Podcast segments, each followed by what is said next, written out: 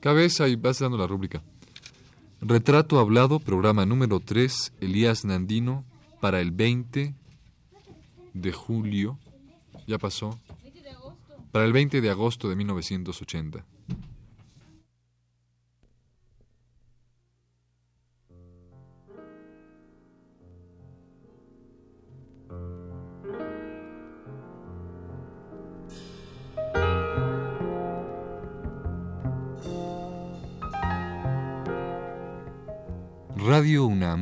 Radio Universidad de Guadalajara presentan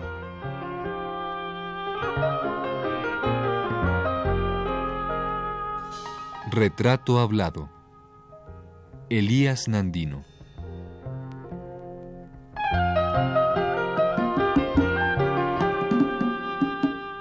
Un programa a cargo de Elvira García.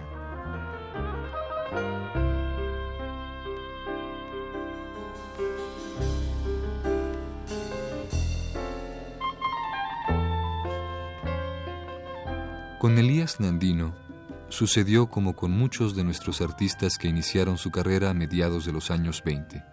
Quedó en el olvido.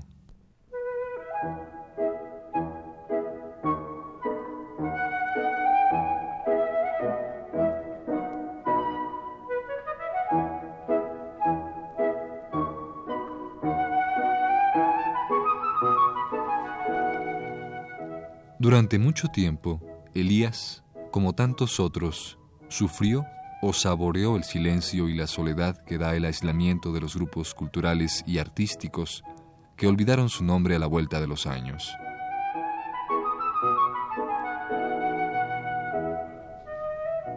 Hemos dicho, olvidaron su nombre, pero no olvidaron su producción artística. En el caso de Elías Nandino, la gente lo olvidó como personaje de un grupo literario que respondió al nombre de contemporáneos, pero no olvidó su poesía, limpia, clara, cristalina, que permanece viva por más años y grupos literarios que se sucedan.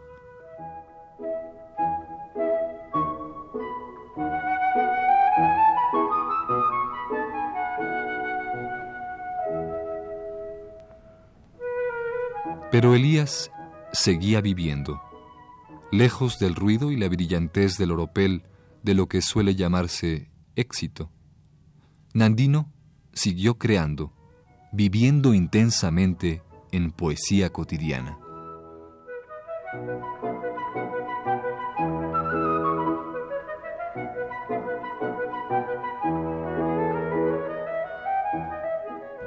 En fin, pasé toda la juventud bonita pero yo era el patito feo de los contemporáneos. ¿Por qué? Porque era provinciano, mis lecturas no estaban al alcance de ellos, tenía que irlos imitando. No está usted Todo eso, pero así era, ¿verdad? Tenía como vaya, me veían un poquito como ranchero. Eso sí que me envidiaban porque yo iba fuerte y ellos, ellos eran como pinacates. Este, Javier era como pingüino, Salvador como acromegálico, y, en fin, todos. Y yo iba sano tanto que tenía un amigo que se llamaba Roberto Rivera de Los Altos, muy guapo, y, y se metió allí por amistad con todos él no tenía que ver nada con las letras, pero estaba muy divertido con el medio y después se hizo muy amigo de todos. Y los dos éramos los rancheros del grupo, ¿verdad? Los que nos faltaba el ingenio como ellos, la cosa de relámpago para juzgar las cosas y todo. Pero poco a poco les fuimos aprendiendo sus mañas. Y ya en 28, en 28 ya empezaron ellos a querer formar un, su grupo. Entonces, en 28, yo me fui a, Estados Unidos a hacer mi tesis. Mientras que yo hacía mi tesis, ellos ya se reunieron, adquirieron empleos en, educación. Hubo gente culta, Gastelum, este Genaro Estrada y todo, y ya les dieron, hicieron la, primero hicieron la revista Ulises, esa todavía la alcancé a ver yo, pero en Ulises quería mandar Novo y quería mandar Urrutia y tuvieron diferencias y se acabó la revista a los tres o cuatro números. Entonces ya ellos eh, pensaron en otra cosa y Bernardo Ortiz de Montellano, que era muy ordenado, y todos ellos y con Gastelo y con, con Genaro, primero con Gastelo, eh, se fue a Salubridad, hicieron la revista Contemporáneos, muy costosa, muy buena, y entre los contemporáneos había dos grupos, los que estudiaban para diplomáticos, Pepe Gorostiza, eh, Jaime Torres Bodé, Bernardo Ortiz de Montellano, González Rojo, todos muy vendiditos y todo. Y había otros que querían vivir. Javier, después Gilberto Owen, Jorge Cuesta, yo, éramos los de parrandas, ver, y que tenemos amigas, y todas las cosas, y ver exposiciones de pintura, con una curiosidad de la vida tremenda. Y los otros no, los otros eran muy... Solo nos veíamos en las sesiones, nos saludábamos con mucha formalidad, o a veces nos reuníamos para leernos poemas y criticarnos unos con otros. Así es que yo, en realidad, pertenezco al grupo sin grupo, pero no pertenezco a los contemporáneos, porque yo cuando vine, ya ellos ya habían acabado y se acabó la revista Contemporáneos. Entonces ya fui más amigo de Javier, ya nos unimos más, y con Salvador también, y con Gilberto. Sí, sí, generalmente, qué bueno que usted acaba de decir esto, porque generalmente se dice que usted es el último de, miembro del grupo Los Contemporáneos. Sin embargo, bueno, usted acaba de decir que usted estuvo todo este tiempo fuera de México. Sin embargo, la, amistad que tenía usted con, los miembros eh, le hacían de alguna manera uh, partícipe de, la agrupación ¿no? sí, vivíamos en la misma cosa, diario de crítica, de chistes, de todo, de influencias, de todo, todo, todo. Ahora vamos a tal parte, ahora vamos a tal parte. Pero como yo me fui en fines de 28 y estuve 29 y vine hasta principio de 30 a recibirme, fue el ciclo en que hicieron contemporáneos. Entonces yo no tuve participación tanto que le dejé un poema a Javier para que lo pusiera en Ulises. Un poema que recuerdo ya un poquito de tipo moderno, que se llamaba Autodefensa. Como le dije, se llamaba Autodefensa. Lo recuerdo. Fue el primer poema que hice ya en verso libre, creo. Fue un poema pues como de, conocerme a mí mismo ahí en México. Qué cosa curiosa. Entre la multitud es cuando está uno más solo y más se conoce. Se llamaba autodefensa y decía, un día la voz de mi conciencia me laceraba tanto que me coloqué frente al espejo y discutí. Salí absuelto y los dos terminamos llorando. Me acuerdo que fue el primer poema que Actualmente la labor y la existencia de los contemporáneos es revivida por eh, y revalorada por una serie de, escritores, de poetas. Eh, yo quisiera que usted, e, incluso hay jóvenes que quisieran imitar el ejemplo de contemporáneos, un poco eh, con su estilo así muy europeo y su forma muy refinada de ser, que es un poco lo que ellos eran, ¿no? Yo quisiera que usted más, más que nada me reviviera realmente cómo era esa época, hasta qué punto nosotros estamos con una imagen falsa. mire, yo le, hago una comparación. Hágate cuenta que vivimos en el cielo y yo también soy santo y ellos son santos. Entonces ya no creo en los santos, porque yo también soy santo, somos iguales. Es decir, el trato con ellos me hizo verlos humanamente como hombres, con sus, eh, con sus eh, críticas entre ellos, con sus uh, influencias, denunciándose, dándose por robados de algún poema y todo eso. Es estuve en su intimidad. Entonces quiere decir que pues yo los veo sin esa grandiosidad, sin ese nimbo que les, que les ven, eran seres humanos como nosotros. Lo que pasó es que tuvieron muchos medios y tuvieron muchos empleos con lo que pudieron vivir perfectamente bien y pudieron llegar a muchas cosas, cosa que yo no pude, sino porque yo tenía que estudiar mi carrera y, buscar mi vida, y ellos tenían todo resuelto. Sin embargo, yo les sacaba todo el jugo posible. Javier me ayudó mucho en mis poemas, debo decirle. Y él me, por ejemplo, me decía, aumenta tu autocrítica, revisa, ten rigor, todas esas cosas. Y leía cosas, después ya nos discutíamos los poemas y todo. En él recibí quizá la amistad más limpia y en Gilberto también Jorge Cuesta. con él, Jorge, Jorge Cuesta tenía conversaciones muy bonitas, muy bonitas. Especialmente Jorge Cuesta tenía una obsesión, él era químico, y entonces estudió un desdoblamiento de la ergotina. Y dicho desdoblamiento hacía que, que, no se sintiera usted enfermo, que si tomaba no se embriagaba, y quién sabe cuántas cosas. A veces había tardes que conversando conmigo se perdía mi consulta porque me empezaba a explicar todo, todo, y luego me daba unos frascos para que les diera a mis enfermos, lo cual no hice, porque yo tenía miedo, pero él tenía ideas raíces. un hombre muy inteligente, muy inteligente. Maestro, perdón, explíqueme usted qué era eso de ergotina o Ergotina es, es una medicina derivada de una planta que se llama cornezuelo de centeno, que que nosotros la usamos como, como antihemorrágico. Eh, pero él hizo un desdoblamiento químicamente en que le quitó carbonos o no sé qué y le encontró cualidades terapéuticas distintas. Y entonces quería que yo las, las, uh, las pusiera en práctica. Nunca me animé por responsabilidad médica. Bueno, le digo eso como un, preámbulo, yo los traté, yo los conocía a todos. Entonces,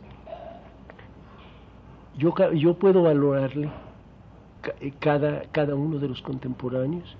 Salvador inteligentísimo, apóstata de la poesía, porque me interesó más llegar, vendió, vamos, su facultad de, de poeta por un plato de lentejas. Ahora, creo que el pecado de los contemporáneos fue que no comprendían el pueblo de México, estaban desarraigados.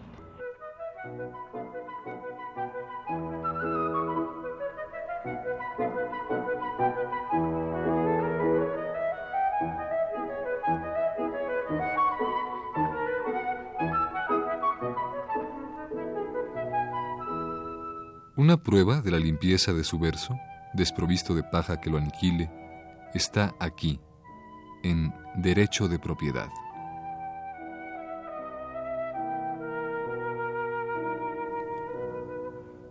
Nada es tan mío como el mar cuando lo miro.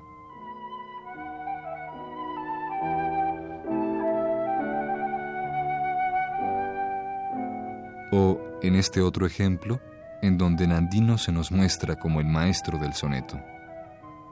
He aquí su poema Soledad a solas.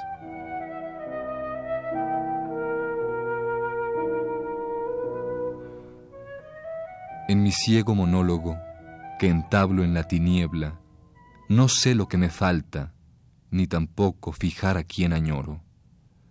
Mas al sentirme como cementerio sin muertos o isla en abandono, me duelo de mí mismo con un dolor vacío, hondo, desorbitado, seco, tan solo comparable al de la perpetua sed que padece el desierto.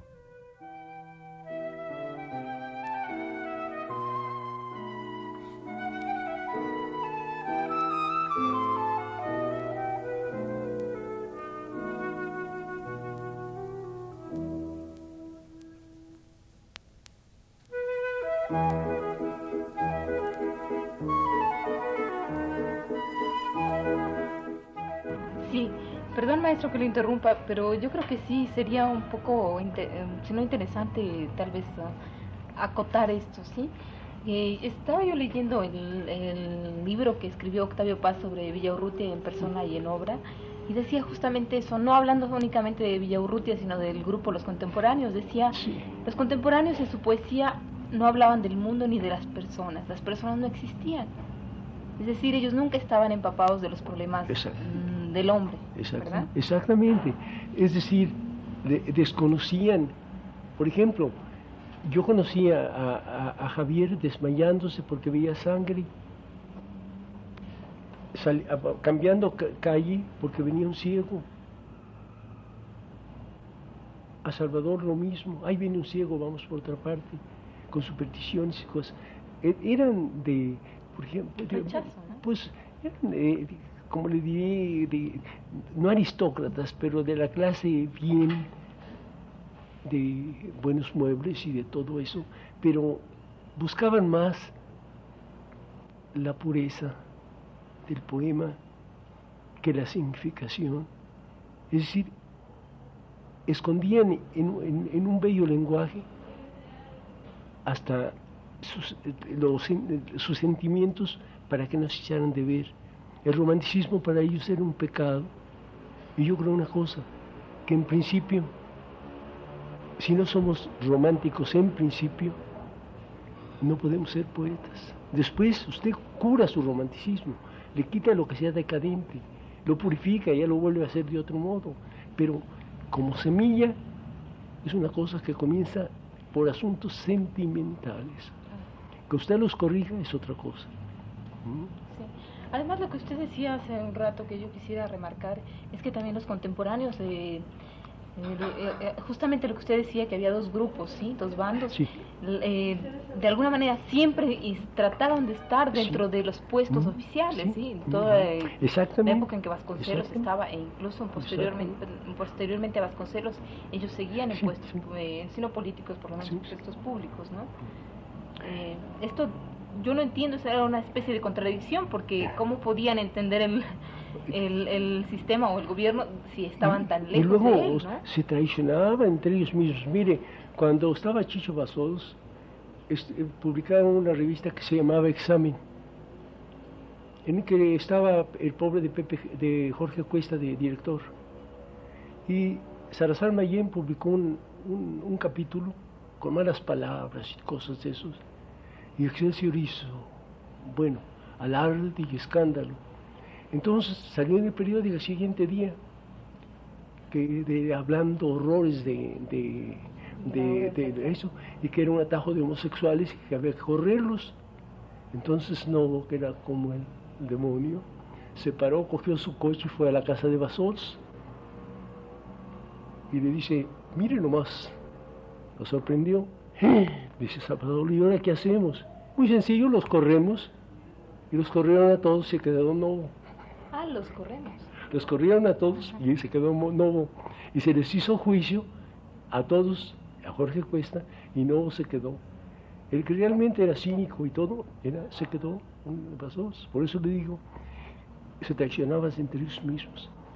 En la revista Ulises se disgustaron porque uno quería mandar y otro quería mandar. En, en, la revista Contemporáneos se encontraron a Ortiz de Montellano, y a Jorge Cuesta. Es decir, si compartimos el agua y el aceite, el aceite, los que estaban para diplomáticos tenían más fuerza delante de los de, de Gastelum y de todos para, para resolver de la revista. Así es que no, no fue, no, realmente los jefes fueron ellos. Aunque no trabajos de calidad, no, mucho mejor poeta Javier, mucho mejor poeta. Novo tiene un libro, Nuevo, Nuevo Amor, que es muy bueno, que yo lo conocí, lo hizo enamorado y es un libro eh, de lo, de lo mejor de él. Lo demás son juegos y cosas muy raras. ¿eh? Sí. Ahora no vamos a negar el, valor a Novo, Novo de una inteligencia única, ¿eh? de una ironía única. Había que conocerlo para, para, para acatarlo, ¿eh? Para saber lo que valía, aquilatarlo. Que oportuno, todo el, chiste, el epigrama, siempre, siempre, siempre. Y siempre como en defensa. Siempre, siempre.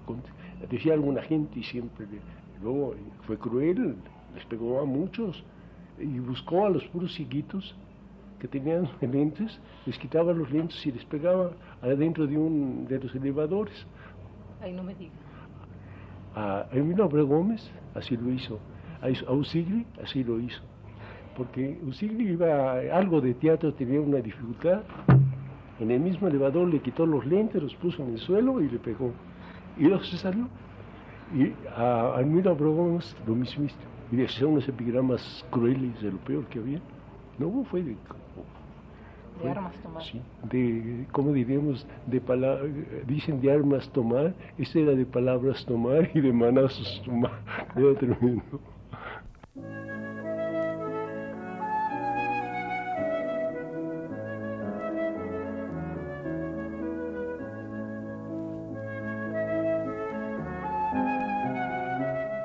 La propia vida de Nandino está inserta en su poesía. No hay nada de lo vivido por este maestro de la métrica que no esté impreso en la palabra angustiosa, triste, insomne de su poesía.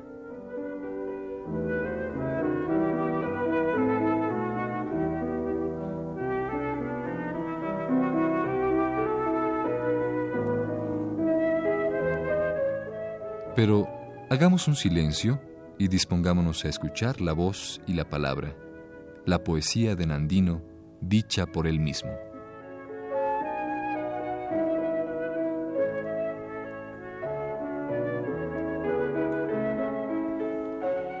La luna. Ya sé que la luna es un desierto de soledad blanca, una isla de polvo en desamparo un camposanto de volcanes que atisban con sus órbitas sin ojos, la estática derrota de la senil materia perpetuada. Lo dicen los intrépidos que han pisado su rostro.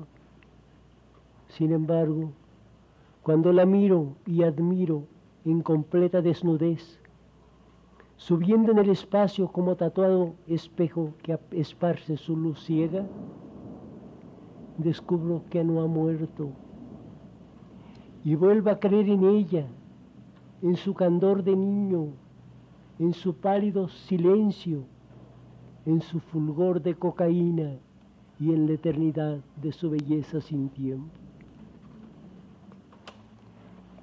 Casi a la orilla, para el poeta José Emilio Pacheco. Después de lo gozado y lo sufrido, Después de lo ganado y lo perdido, siento que existo aún, porque ya, casi a la orilla de mi vida, puedo recordar y gozar en lo que he sido, en lo que he sido, en lo que he sido. ¿Quién pudiera, para el poeta Octavio Paz, un niño fue corriendo a ver a su mamá para decirle a gritos, mamá, mamá, vamos luego al corral para que veas cómo la gallina ya floreó pollitos. Poetas, yo me digo, ¿quién pudiera sencillamente mirar, sentir y expresar la poesía como los niños?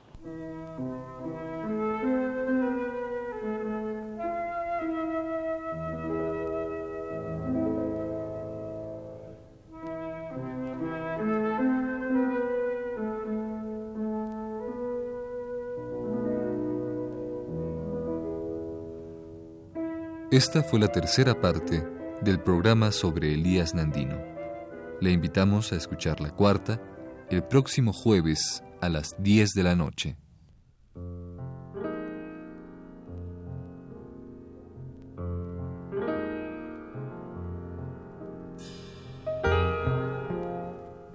Radio UNAM y Radio Universidad de Guadalajara presentaron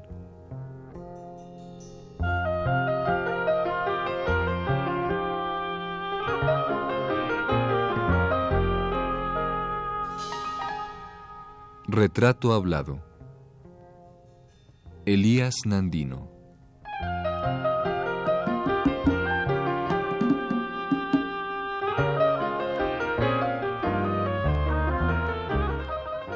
Un programa a cargo de Elvira García.